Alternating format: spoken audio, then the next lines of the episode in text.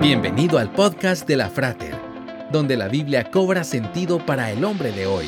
Una producción de la Frater, una iglesia cristiana para la familia. Visítanos en frater.org. Comenzamos.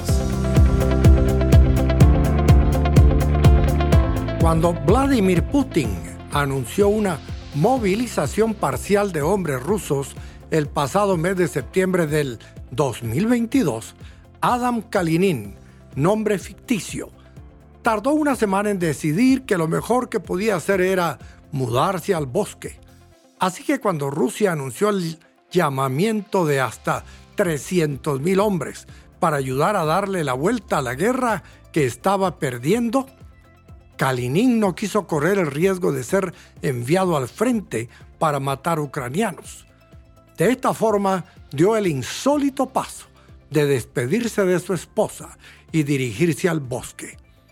Utiliza una antena atada a un árbol para acceder a Internet y paneles solares para obtener energía.